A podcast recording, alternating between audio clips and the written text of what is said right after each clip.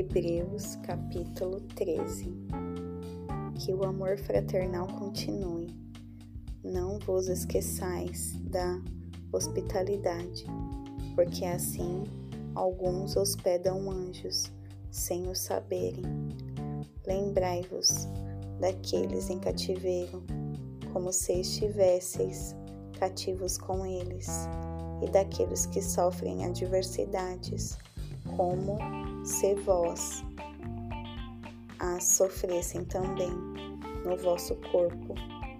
Que o casamento seja honroso entre todos e a cama sem mácula. Porém, aos prostitutos e adúlteros, Deus o julgará. Sejam as vossas conversas sem cobiça, contentai-vos com o que tendes, porque ele disse: Não te deixarei, nem te desampararei, para que pudéssemos confiantemente dizer: O Senhor é o meu ajudador, e não terei, e não temerei o que o homem me possa fazer. Lembrai-vos daqueles que vos pastoreiam, que vos falaram a palavra de Deus, cuja fé deveis seguir, considerando a finalidade de suas admoestações. Jesus Cristo é o mesmo, ontem e hoje e para sempre.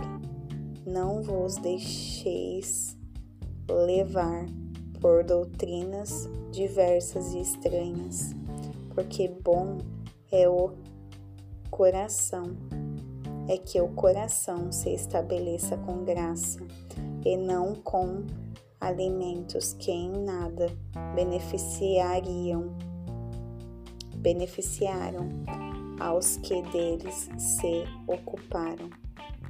Nós temos um altar onde não tem direito de comer os que servem ao tabernáculo, porque os corpos dos animais, cujo sangue é trazido ao santuário pelo sumo sacerdote, em razão do pecado, são queimados fora do arraial.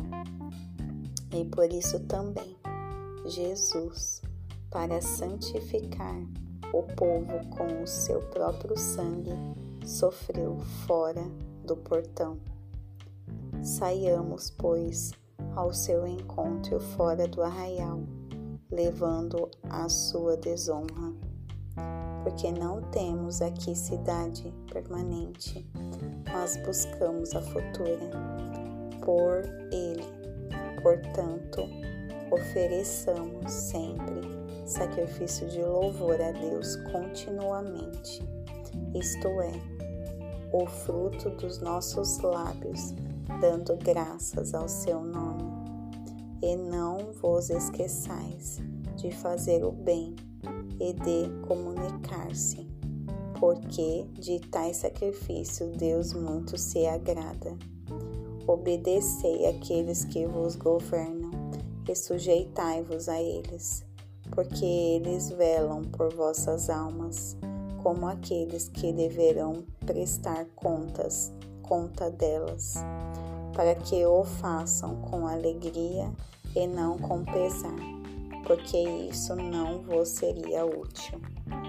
Orai por nós, porque confiamos que temos boa consciência e em todas as coisas queremos viver honestamente.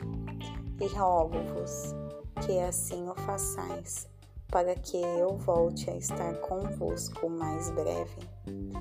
Ora, o Deus de paz, que tornou a trazer dos mortos o nosso Senhor Jesus, o grande pastor das ovelhas, através do sangue do pacto eterno.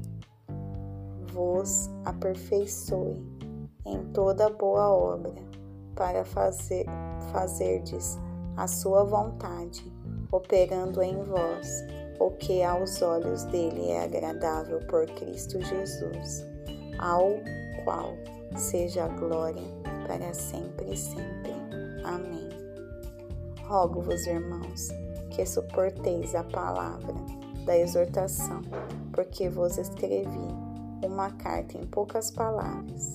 Sabei que o nosso irmão Timóteo foi posto em liberdade, com o qual, se ele não tardar, irei ver-vos. Saudai a todos os que vos lideram e a todos os santos. Os da Itália vos saúdam. A graça seja com todos vós.